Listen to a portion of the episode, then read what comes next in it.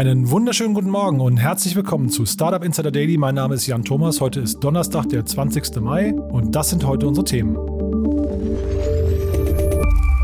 Der Bundesgerichtshof kippt die Bestpreisklausel von Booking.com. Die IFA wird wegen der Corona-Pandemie erneut abgesagt. Zoom wird zur Event-Plattform. Facebook wird zur Live-Shopping-Plattform. Und Trading-Apps kämpfen im Krypto-Crash mit Ausfällen. Heute bei uns zu Gast im Rahmen der Reihe Investments und Exits ist mal wieder Paula Hübner von La Familia und wir haben uns ganz, ganz spannend das Thema Oatly vorgenommen. Da gab es den großen Börsengang und äh, ja, da haben wir uns intensiv drüber unterhalten. Ich glaube, das war super spannend. Von daher bleibt dran, es lohnt sich. Das Ganze gleich nach den Nachrichten mit Frank Philipp und die kommen wie immer nach den Verbraucherhinweisen und die kommen wie immer jetzt.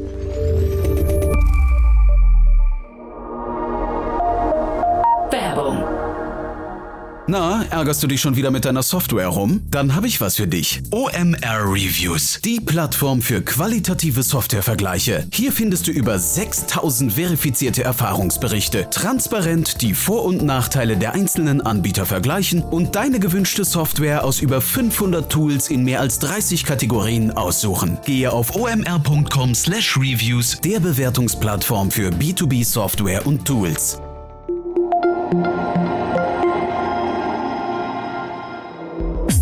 Insider Daily. Nachrichten. With you. With you. I trusted you. Trust me now. Koalition enttäuscht Startup-Szene. Business Insider rechnet mit der Bundesregierung ab und sieht zahlreiche der Versprechen gegenüber den Startups als nicht eingehalten. Insgesamt 25 konkrete Maßnahmen zur Förderung der Startup-Kultur hatte sich die Koalition aus CDU, CSU und SPD vorgenommen. Die traurige Bilanz, nur 15 von 25 Vorhaben wurden umgesetzt. Sieben weitere Projekte sind noch in Arbeit oder wurden nur teilweise erfüllt erfüllt. Bitkom-Präsident Achim Berg kommentiert den Umsetzungsstau wie folgt. Angesichts des hohen Tempos in der Startup-Szene hätte die Liste nach spätestens zwei Jahren abgearbeitet sein müssen. Zeitgleich sei anzuerkennen, dass die Bundesregierung in der zweifellos schwierigen Corona-Zeit das befürchtete Startup-Sterben verhindert habe, indem die Insolvenzantragspflicht fast ein Jahr lang ausgesetzt wurde. Laut des Vorsitzenden vom Bundesverband Deutsches Startup, Christian Miele, zeichnet sich ein differenzierteres Bild. Anerkennung gibt es beispielsweise für den neuen Zukunftsfonds sowie die Corona-Hilfen für Startups. Dennoch müsse man mit Blick auf die enttäuschenden Ergebnisse bei den Mitarbeiterbeteiligungen aus Startup-Sicht ein unbefriedigendes Fazit ziehen. Die Bundesregierung habe sich mit lauten Ankündigungen den Ball selbst auf den Elfmeterpunkt gelegt und dann mit Anlauf daneben geschossen. Do I have to change my name? Will it get me far? Should I lose some weight? Am I gonna be a star? Bye bye Bitwala. Das Berliner Krypto-Fintech Bitwala unterzieht sich einem Markenrelaunch und firmiert künftig unter der Marke Nuri. Das in 32 europäischen Ländern aktive Unternehmen erhofft sich von diesem Schritt, ein breiteres Publikum ansprechen zu können. Derzeit verzeichnet das Unternehmen nach eigenen Angaben über 200.000 Kunden. Eine Erweiterung der Produktpalette wurde ebenfalls angekündigt. Neben Investitionen in Kryptowährungen bietet Nuri zudem ein vollumfängliches mobiles Bankkonto inklusive Visa-Debitkarte. Gegründet wurde das Unternehmen im Jahr 2015, beschäftigt rund 120 Mitarbeiter und ist nach eigenen Angaben operativ profitabel. IFA wegen Corona-Pandemie erneut abgesagt. Oh no! Trotz rückläufiger Fallzahlen wird die internationale Funkausstellung IFA in Berlin auch in diesem Jahr nicht stattfinden. Vor dem Hintergrund der Corona-Pandemie sahen die Veranstalter keine Möglichkeit, die für Anfang September angesetzte Veranstaltung verantwortungsvoll zu planen. Es fehlten die Rahmenbedingungen, die dafür eine verlässliche und verbindliche Grundlage böten. Noch im März zeigte man sich zuversichtlich, die kommende Messe als Präsenzveranstaltung durchzuführen. Seit gestern steht jedoch fest, dass die nächste IFA erst im September 2022 abgehalten werden wird. BGH kippt Bestpreisklausel von Booking.com. Die sogenannte Bestpreisklausel der Buchungsplattform Booking.com steht bereits seit geraumer Zeit in der Kritik. Gemäß der 2015 eingeführten Klausel ist es Hotels untersagt, ihre Zimmer auf der eigenen Homepage günstiger anzubieten als auf der Buchungsplattform. Bei Missachtung droht den Hotels die Löschung auf dem Portal. Diese Regel wurde nun vom Bundesgerichtshof BGH auf Betreiben des Bundeskartellamtes gekippt. Zuvor hatte das Oberlandesgericht Düsseldorf die Klausel noch als rechtmäßiges Mittel gegen ein illoyales Umlenken eingeschätzt. Der BGH hat die enge Bestpreisklausel jetzt als unzulässige Beschränkung des Wettbewerbs eingestuft und sieht die Position von Booking.com nicht gefährdet, selbst wenn Hotelbetreiber ihre Kontingente an anderer Stelle zu günstigeren Preisen anbieten. Und hierbei geht es natürlich vor allem um die Situation am Kryptomarkt. Der Kryptomarkt, der hat sich extrem verändert, denn innerhalb der letzten 24 Stunden ging es rapide für viele verschiedene Coins und Token nach unten. Trading-Apps kämpfen im Krypto-Crash mit Ausfällen. Ein mittelschweres Erdbeben erschüttert derzeit die Kryptowelt. Der Kryptomarkt erlebte gestern einen turbulenten Handelstag und lag zeitweise mit etwa 24 Prozent im Minus. Die hohe Volatilität sorgte für ein verstärktes Nutzeraufkommen sowohl auf Käufer- als auch auf Verkäuferseite. Viele der großen Anbieter konnten den Nutzeransturm nicht bewältigen, wie eine Analyse der Plattform Down Detector zeigt. Selbst große Anbieter wie Coinbase, Binance, KuCoin, Gemini oder Bitpanda waren von Ausfällen betroffen. Kryptobörsen mussten sich in der Vergangenheit immer wieder entschuldigen, weil ihre Datenbanken die Last der vielen Trades in Spitzenphasen nicht bewältigen konnten. Möglicherweise freuen sich viele Bitcoin-Besitzer rückblickend, dass sie keinen Zugriff auf ihre Konten hatten. Nachdem der Bitcoin-Kurs gestern zeitweilig auf unter 33.000 Dollar gefallen war, lag er zum Redaktionsschluss bereits wieder bei über 40.000 US-Dollar. If you run conferences or large events, you might have recently found yourself faced with the decision of canceling your event or trying to host it online. While there's no replacement for in person interaction, there are ways to still provide a memorable online experience. Zoom wird zur Event-Plattform. Die Videokonferenzsoftware Zoom kündigt ein neues Produkt an. Ab Sommer soll dank Zoom Events die Organisation von Online-Veranstaltungen stark vereinfacht werden. Veranstalter können dann dank des neuen Features kleine und große virtuelle Konferenzen, Webinare und Kulturveranstaltungen organisieren und auch direkt monetarisieren. Dazu stehen ein individuell anpassbares Ticketing, ein Portal für Abrechnungen und Statistiken, Statistiken und zahlreiche Networking-Möglichkeiten zur Verfügung. Außerdem sei die Teilnahme an öffentlich angebotenen Events möglich. Good morning, everyone. It's great to be back at I.O. Today, I'm excited to share our latest breakthrough in natural language understanding, Lambda. It's a language model for dialogue applications, and it's open domain which means it's designed to converse on any topic. And while it's still in research and development, we've been using it internally to explore novel interactions. Die fünf besten Neuheiten von der Google-Messe. Fast zwei Stunden lang hat das Technologieunternehmen Google den Auftakt seiner Entwicklerkonferenz I.O. live ins Netz übertragen. Dabei wurden zahlreiche Neuheiten präsentiert, unter anderem eine erste Beta-Version von Googles nächstem Mobile-Betriebssystem Android 12, das mit einem neuen personalisierbaren Design namens Material U zu gefallen wusste. Auch wurde ein Hologramm-Videochat namens Project Starline vorgestellt. Dieser soll helfen, Online-Meetings und Konferenzen künftig realistischer wirken zu lassen. Dabei soll der Blick durch ein, Zitat, magisches Fenster das Gefühl vermitteln, als ob sich die Gesprächspartner direkt gegenüber sitzen. Bestimmendes Thema war jedoch, wie erwartet, das Segment der künstlichen Intelligenz. Hier soll unter anderem die neue Technologie Language Model for Dialogue Applications dafür sorgen, dass sich künstliche Assistenten künftig natürlicher mit Menschen unterhalten können. Hi guys, it's Shama Maher, CEO of Scaling Retail, and this week on Retailing Weekly, we are talking about Facebook's new live shopping integration. Now, this technology is being tested right now in Thailand, but if it goes well, you can plan to start to see retailers rolling out live shopping integrations onto the Facebook accounts and Facebook pages. Facebook started Live Shopping Friday. Das Social Network Facebook startet einen neuen Live-Shopping-Service. Zwischen dem 22. Mai und dem 16. Juli haben große Marken aus den Bereichen Beauty, Hautpflege und Mode die Möglichkeit, spannende Produkte auf Facebook vorzustellen. Mit dem Event sollen größere Marken motiviert werden, das neue Feature zu testen. Dabei werden den teilnehmenden Marken wenig Vorschriften gemacht, wie sie die Produkte präsentieren. Während der Show können Zuschauer Fragen stellen, auf verlinkte Produkte klicken und diese dann entweder direkt kaufen oder für später in ihren Warenkorb legen. Elon Musk verärgert Twitter-User. Der Shitstorm kam mit Ansage, nachdem Tesla-Chef Elon Musk angekündigt hatte, dass Tesla keine Bitcoins mehr als Zahlungsmittel zulassen werde, entlädt sich der Ärger frustrierter Follower und Bitcoin-Spekulanten. Twitter-Nutzer reagierten mit wütenden und teilweise verzweifelten Antworten auf Elon Musks Tweet.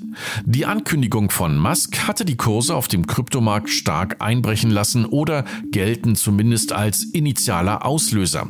Neben allgemeinem Frust über die aus ihrer Sicht unverantwortlichen Ankündigungen werfen einige Nutzer Musk vor, dass er selbst widersprüchlich handele, weil seine eigene Kobaltbatterie auch nicht klimafreundlich produziert werde.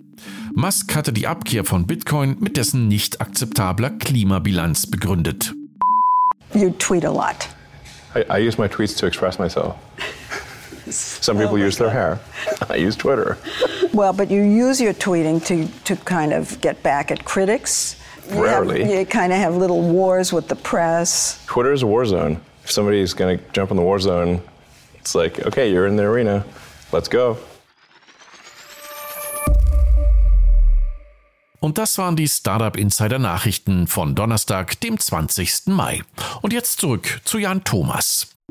Aufruf an alle wachstumsstarken P2C-Startups. Bewerbt euch jetzt für den Seven Ventures Pitch Day 2021 und pitcht um 3 Millionen Euro Werbebudget bei Pro7 Sat1 und zusätzlich ein Produktionsbudget für euren eigenen TV-Spot. Alle Informationen und Bewerbungsformulare findet ihr unter www.sevenventures.de. Startup Insider Daily, Investments und Exits. Heute mit Paula Hübner von La Familia. Präsentiert von Beiten Burkhardt, euren Partnern von der ersten Beteiligungsrunde bis zum erfolgreichen Exit.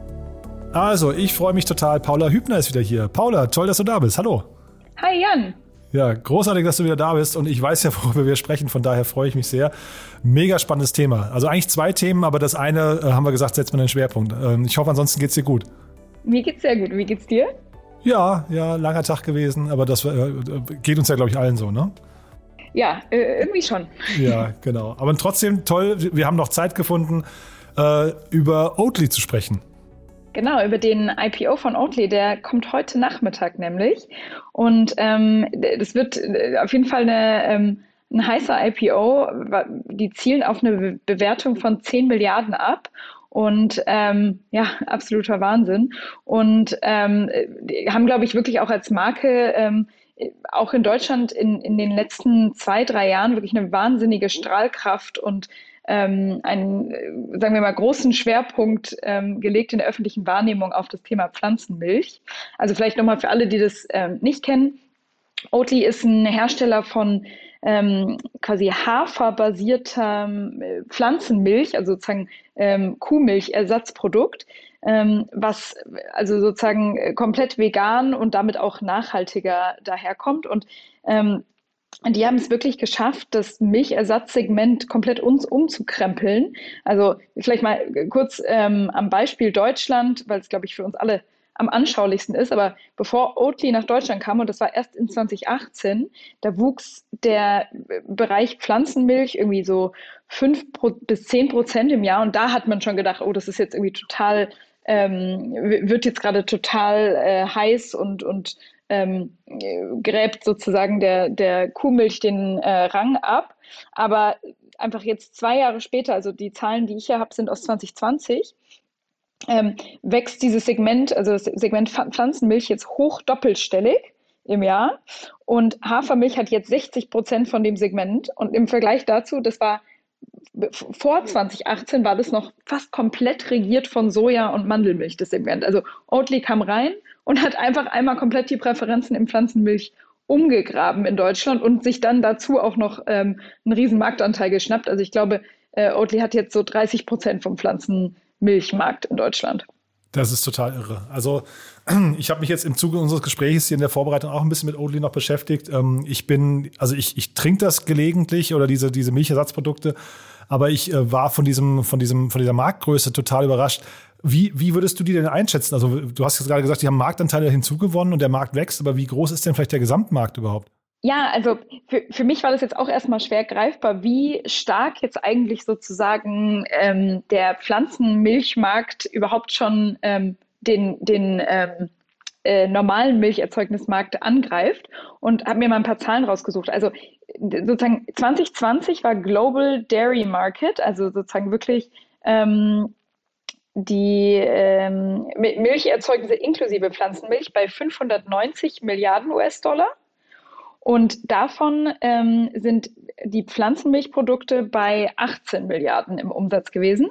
Und das sind dann äh, um die drei Prozent. Also daran sieht man schon mal, Pflanzenmilch als solches ist immer noch eine absolute Nische weltweit. Das heißt, es ist sozusagen ähm, für Oatly einfach noch wahnsinnig viel äh, Platz da, ähm, diese Nische auszuweiten. Also einmal, glaube ich, wird das auch von alleine passieren, weil einfach der Trend dahin geht, ähm, äh, nachhaltiger zu konsumieren und, und ähm, man äh, also wenn es nicht tierische Produkte sind, sind die einfach deswegen schon ähm, nachhaltiger, dass da weniger Ressourcen aufgewendet werden, ähm, um das herzustellen. Noch dazu geht der Trend ja sowieso auch in Richtung vegan und vegetarisch und weg von, ähm, von Massentierhaltung und so weiter. Das heißt, es gibt einfach sozusagen diesen Nischenmarkt auszuweiten, noch extrem viel Potenzial. Und dann kommt noch hinzu, dass Oatly einfach eine sehr starke ähm, sozusagen Education-Rolle gespielt hat in diesem Markt. Also man hat es ja schon daran gesehen, wie, wie das in Deutschland funktioniert hat. Ähm, aber so haben die auch in anderen Märkten überhaupt dieses Segment so richtig stark in den Mainstream gebracht und, und es irgendwie geschafft, dass man ähm, jetzt wirklich in jedem Café äh, in Innenstädten eigentlich Pflanzenmilch und, und jetzt meistens sogar auch Oatly bekommt. Ähm, und vielleicht um nochmal zu einzuordnen, was hat denn jetzt ähm, Oatly da für einen Marktanteil? Die haben mit 400 Millionen Umsatz an dem Pflanzenmilchmarkt weltweit etwa 2 Prozent.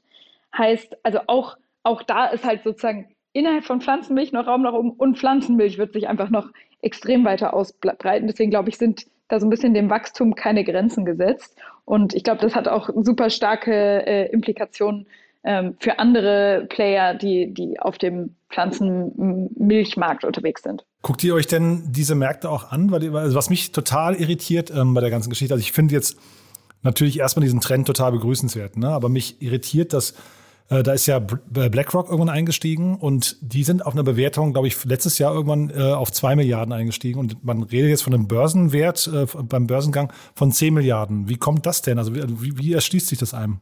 Ja, also ich glaube, auf der einen Seite ist es auf jeden Fall, ähm, setzt man da sehr stark auf Oatly als Player, der, der eben diesen Markt umkrempelt. Also ähm, man muss sich einmal anschauen, wie die umsatzseitig gewachsen sind. Also ähm, die sind, äh, haben sich die letzten zwei Jahre im Umsatz jedes Jahr verdoppelt und ähm, prognostizieren jetzt auch, dass sie äh, in 2021 auf 800 äh, Millionen Umsatz springen werden. Also ich glaube, das, das ist einfach einmal die, das starke Wachstum, was die hinlegen und dann dazu ähm, auch, wie, wie, sich eben, wenn man große Markttrends wie Sustainability ähm, sich anschaut, wie, wie man einfach denkt, dass diese, ähm, dieses ganze Segment sich noch weiter expandieren wird. Und ich denke, es ist da wirklich eine, eine starke äh, Investition in die Zukunft auch ein Stück weit. Mhm. Ist vielleicht ein bisschen wie bei Beyond Meat, ne? Die, die, die sind ja eigentlich, auch wenn sie natürlich ein anderes Produkt sind, aber so ein bisschen mit dem gleichen Stigma behaftet, ne? dass man irgendwie sagt, da, da geht es um die Generation, äh, weiß nicht, Fridays for Future, die jetzt quasi im Prinzip dem ganzen Thema Fleisch und dann eben auch Milch irgendwie so den Rücken gekehrt hat, ne? Ja, auf jeden Fall. Ich würde ich würd das auf jeden Fall vergleichen. Ich glaube, ähm, Beyond Meat hat da auch eine Vorreiterfunktion und, und hat so ein bisschen die, die besonders starke Marke, die man jetzt in dem Segment kennt, aber ähm, ist eben auch ein Zugpferd für andere Hersteller in, der, in dem gleichen Segment. Also da, da gibt es ja jetzt noch viele weitere. Ähm, kann man auch, äh, sehe ich hier immer in Berlin im Supermarkt, kann man jetzt alle möglichen Marken kaufen.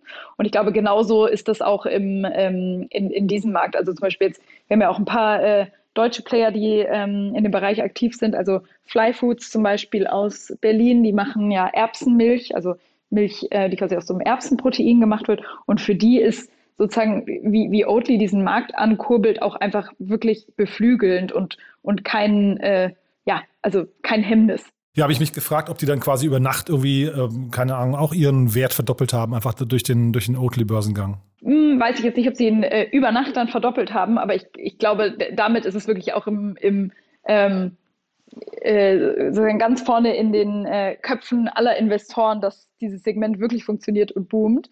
Ähm, deswegen glaube ich, ist es auf jeden Fall ein Rück Rückenwind für Firmen wie Fly. Also was ich ja bei, bei Oatly noch super spannend finde, ist ja eigentlich ein relativ altes Unternehmen. Wir reden ja hier nicht über ein Startup, auch wenn die jetzt gerade erst nach Deutschland gekommen sind, aber die gibt es ja schon relativ lange. Und was sich wirklich jeder äh, Zuhörer und jede Zuhörerin mal anhören, äh, anschauen muss, sind, äh, ist die Markenentwicklung. Die haben ein total krasses Rebranding hingelegt. Und ich glaube, auch das hat hinterher total geholfen, diese Marke irgendwie so in die Köpfe reinzuhämmern. Auf jeden Fall. Ich habe mir diese Geschichte auch mal ein bisschen angeschaut, weil mich auch interessiert hat, wie ein äh, quasi über 20 Jahre altes Unternehmen jetzt auf einmal diesen Boom erfahren hat. Und ähm, es muss wohl tatsächlich so sein, dass der Gründer äh, Richard ein ziemlicher Tüftler ist und der dieses Produkt und ähm, damit auch so ein bisschen äh, die, die Formel und ähm, de, den Geschmack von Oatly sehr, sehr lange entwickelt hat und dem ging es eher so um den Purpose und nicht um die Kommerzialisierung. Es klingt jetzt sehr romantisch, aber es war wirklich im Fall von Oatly anscheinend. Macht sie ja total sympathisch, ne? ja, genau. Und ähm, dann haben sie vor circa sieben Jahren einen neuen externen CEO reingeholt. Und der hat eben dieses ganze Rebranding und so weiter angetrieben und hat dann mal wirklich äh, gezeigt, wie so eine Marke jetzt eigentlich nach vorne kommt.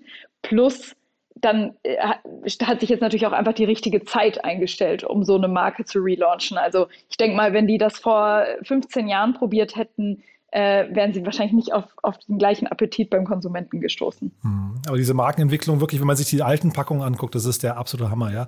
Und ja, was ich dabei gedacht habe, ja, und, und, und, du kennst ja wahrscheinlich auch True Fruits, ne, hier aus Deutschland. Das mhm. hat mich so ein bisschen an die erinnert, weil die irgendwie auch ganz clever mit ihrer, mit ihrer Verpackung spielen. Und da habe ich mich dann gefragt, wie wichtig würdest du eigentlich bei diesem ganzen Thema den Shelf Space bei den Supermärkten einschätzen? Ein, äh, weil also was hätten die, wenn sie nicht über Supermärkte verkaufen, überhaupt für eine Chance? Ich glaube, der Shelf Space ist wie immer ähm, bei äh, Lebensmittelthemen super wichtig. Besonders in Deutschland ähm, geht es sehr stark darum, ähm, wie viel Platz man sozusagen im LEH ein, einnimmt. Ich glaube, bei Oatly ist ja auch noch die Besonderheit, die sagen ja sogar, ihr, ihr wichtigstes Aushängeschild ist eigentlich ihre Packung, ähm, die eben sehr, sehr hohen Wiedererkennungswert hat, ähm, relativ stark raussticht aus der ähm, aus der äh, Landschaft, die man da so im Supermarkt sieht und auch sehr, sehr gehaltvoll. Also da sind sehr viele Informationen drauf. Und ähm, die haben ja auch über mit relativ wenig Kampagnen sich bekannt gemacht. Also haben immer sehr stark mit dem mit der Packung als ähm, als Werbeplakat gearbeitet. Und ähm, ich glaube, also ganz ohne den LEH ähm, wäre es auf jeden Fall auch ähm, in Deutschland sehr, sehr schwierig. Aber man muss ja auch sagen, ähm, Oatly ist ja sehr stark über die Cafés gekommen am Anfang. Also äh, gerade in Deutschland haben die vor allem mal geschaut, dass die Barista Edition, die sich auch sehr gut aufschäumen lässt, in allen äh, einschlägigen Cafés liegt. Und ähm, da, dass dadurch die Leute quasi so eine Art Geschmackstest äh, in breiter Masse machen konnten und es dann im, im LEH wiedererkannt haben. Also ähm, das war ein ziemlich ähm, erfolgreich, eine erfolgreiche Strategie für Oatly, weil als die ganz am Anfang versucht haben, an die Einkäufer ähm, der großen Lebensmitteleinzelhändler zu verkaufen, haben die erstmal ähm, überhaupt nicht verstanden, äh, warum jetzt auf einmal Hafer das neue Ding sein soll. Das musste sozusagen erstmal live am Konsumenten in den Cafés getestet werden. Und vielleicht noch eine Sache, die mir einfällt zu dem Thema ähm, äh, Packung und Shelf Space war ja noch eine witzige Geschichte, die da letztes Jahr, glaube ich, ähm, am Laufen war die, und wo Oatly sehr stark involviert war. Ähm, und zwar äh, generell gibt es ja einen krassen Kampf zwischen der traditionellen Milchindustrie und der Pflanzenmilchindustrie. Und die Milchindustrie versucht da immer wieder sozusagen aus politischer Ebene ähm, verschiedene Coups äh, oder, oder Kämpfe mit der ähm, Pflanzenmilchindustrie anzufangen, indem sie zum Beispiel dafür gesorgt haben, dass sich die ganzen Pflanzenmilchprodukte ähm, nicht mehr ähm, Hafermilch und so weiter nennen dürfen, sondern die müssen sich Haferdrink nennen. Das war sozusagen das Erste. Und ähm, dann äh, als zweites haben sie jetzt eine, eine, riesige politische Kampagne gestartet, zu sagen, die ganzen Produkte dürfen auch nicht mehr in den Verpackungen, die an Milch erinnern, ähm, verk verkauft werden. Also sozusagen, die dürfen nicht in so einem Tetrapack, was aussieht ähm, wie, ja, das war sozusagen jetzt das nächste.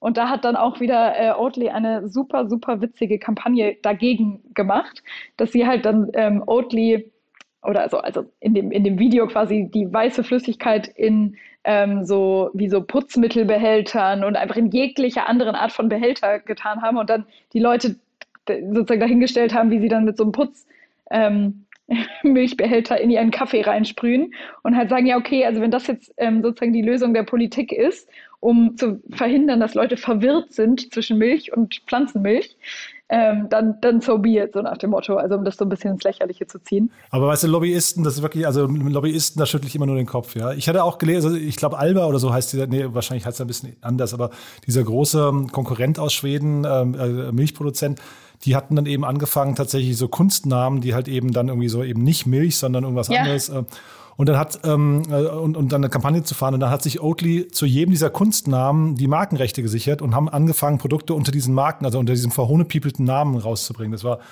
also die spielen das schon sehr clever, muss ich sagen.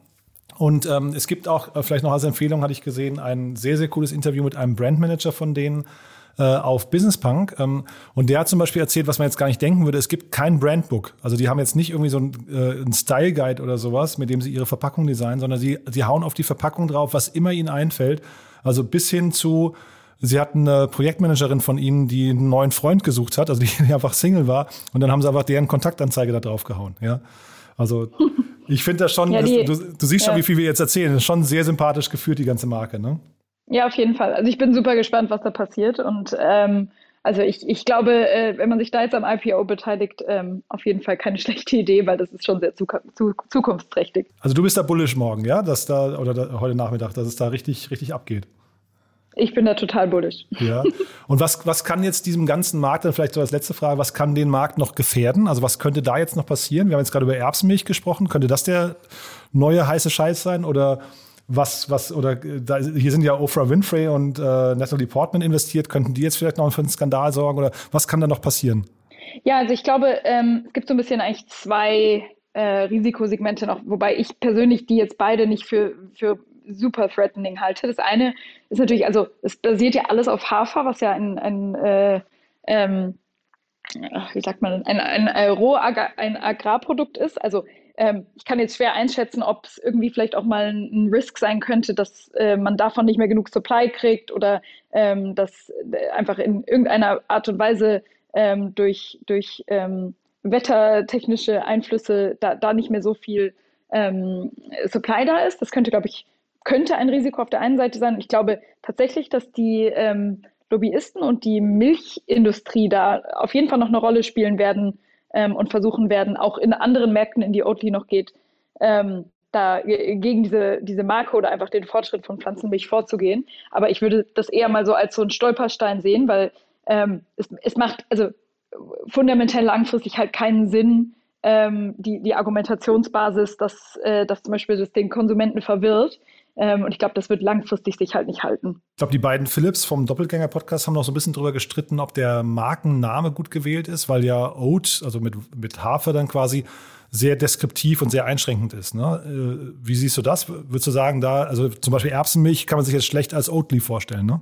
Ja, ist ein guter Punkt. Also ich glaube, ähm, kann man jetzt so sehen, wenn man quasi sagt, äh, dann muss ja alles, was ihr jemals macht, mit, mit Hafer sein. Aber dann wiederum hast du ja selber gesagt, die, die haben kein Brandbook, die machen das alles so sehr menschlich und ähm, so ein bisschen äh, nach Gusto. Und ich glaube, die können sich wahrscheinlich am Ende auch erlauben, andere Produktlinien an den Markt zu bringen und die einfach trotzdem unter ihrer Marke laufen zu lassen. Also ähm, ich gebe dir recht, vielleicht äh, hätte man das am Anfang ähm, mit einbeziehen können, aber ich glaube nicht, dass das ihnen jetzt einen großen Abbruch tun wird. Nö, nee, das war auch gar nicht meine, das war nur eine Frage, das war gar nicht mein, mein Punkt, sondern im Gegenteil, ich glaube, ja. es macht total Sinn, dass man sich in so einer Nische dann eben auch gut positioniert.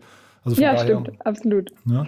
Du wollen wir ganz kurz noch über, du hast ja noch ein anderes Thema mitgebracht, ähm, mit Blick auf die Uhr nochmal ganz kurz, mhm. ähm, wollen wir nochmal vielleicht über Pipe sprechen? Ja, sehr, sehr gerne. Also Pipe ähm, ist ein Startup aus den USA, die haben gerade ähm, eine 150 Millionen US-Dollar Runde geclosed und das bei einer 2 Milliarden ähm, US-Dollar Bewertung und ähm, damit sozusagen äh, Double Unicorn und die äh, interessanterweise auch aus Miami kommen, was ja auch so ein bisschen äh, eine Stadt war, in der ähm, so während der Pandemic sehr viel äh, Innovation und, und Wachstum weitergetrieben wurde, weil das mit den Regeln nicht ganz so weit her war. Also das auch mal, äh, fand ich ein witziger Fakt.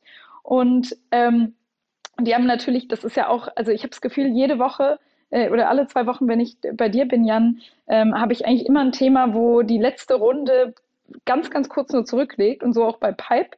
Die haben vor zweieinhalb Monaten die 50 Millionen Runde geraced ähm, und sind dadurch auf, also auf wirklich einer starken äh, Entwicklungsschiene. Sind auch, glaube ich, erst zwei, zweieinhalb, nee, 2019, also zwei äh, Jahre alt als Firma und haben also auch einen absoluten Wahnsinnsstart dahin gelegt. Ja, die haben eine, eine Goldmine gefunden, scheinbar, ne? Ja, scheinbar ja. Ähm, vielleicht um einmal zu erklären, was sie machen, ist eigentlich relativ simpel. Die bieten einen ähm, Finanzierungsservice für ähm, SaaS-Firmen an, also und sagen quasi, äh, die ähm, SaaS-Firmen eben haben, dass man, dass man dieses Geld ähm, zum heutigen Zeitpunkt dem, dem ähm, Startup verfügbar macht. Also gibt ja dann sozusagen Startups, die wollen zum Beispiel in Marketing investieren ähm, oder, oder ihr Team aufbauen und so weiter und könnten das dann eigentlich aus eigener Kraft nicht sofort machen, weil sie ja ähm, von, von SaaS-Einkünften über die, die jeden Monat reinkommen, leben. Und ähm, Pulp gibt ihnen dann eben die Möglichkeit, sozusagen diese, ähm, diese zukünftigen Contract Values vorzuziehen und dadurch eben, eben Kapital aufzunehmen, was nicht dilutiert. Was ja sozusagen für kleine Startups ist ja äh, Fremdfinanzierung super schwierig zu bekommen. Und ähm, die müssen ja deswegen auch immer Venture-Runden raisen, um quasi äh, sozusagen ähm, ja, in, Vor in Vorleistung ähm, Geld zu haben, um, um wachsen zu können. Und ähm, davon lebt jetzt quasi Pipe. Ist das ein Modell, von dem du jetzt glaubst, dass es auch nach Deutschland kommen könnte oder nach Europa? Seht ihr sowas schon? Ja, auf jeden Fall. Also es gibt ähm, sowohl in, in UK schon ein, zwei ähm, Firmen, die in dem groben Bereich unterwegs sind und jetzt sind auch in, ähm, in Deutschland welche gestartet startet, zum Beispiel Rail, ähm, ist aber wirklich noch eine Pre-Seed Company, also äh, ganz, ganz am Anfang. Und ich glaube, dass das hier auf jeden Fall auch Potenzial hat. Wir haben nämlich, als wir uns den Markt angeschaut haben, auch gesehen, dass 110 Milliarden Dollar äh, in Europa ausgegeben für, ähm, für, werden für SaaS. Das heißt, also das ist ja sozusagen einfach mal die, die Grundgesamtheit, die man da in Europa angehen könnte, ähm, was den Markt hier glaube ich, auf jeden Fall auch super, super spannend macht. Also ich habe mir ein Interview angeguckt mit dem Gründer, ähm, das findet man auf YouTube, ist, können wir auch verlinken gerne, ist total faszinierend zu sehen, weil äh, das ist ein Modell, ich kannte das nicht, ja, und es erschließt sich einem sofort, äh, kann man, in, haben wir gerade gesehen, innerhalb von einer halben Minute erklären und äh, ist einfach eine gute Vorfinanzierung.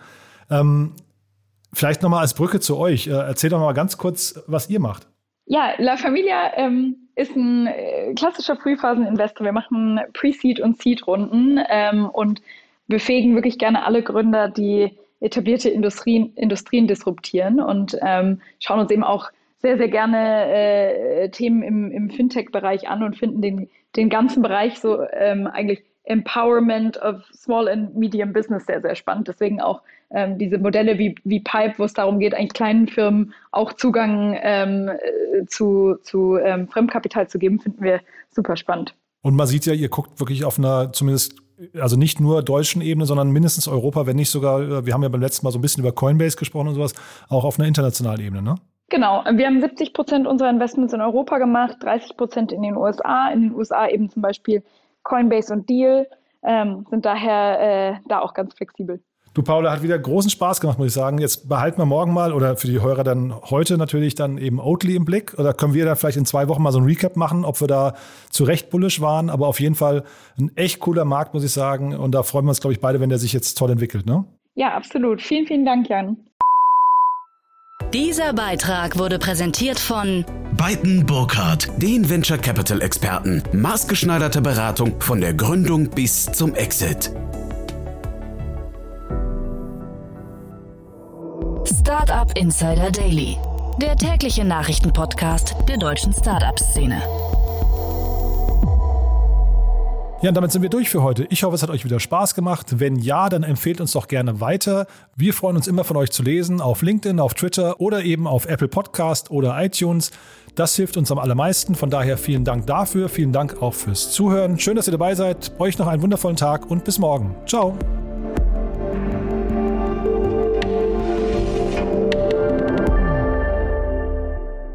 Diese Folge wurde präsentiert von OMR Reviews, die Plattform für qualitative Softwarevergleiche. Probiert es aus auf omr.com/reviews.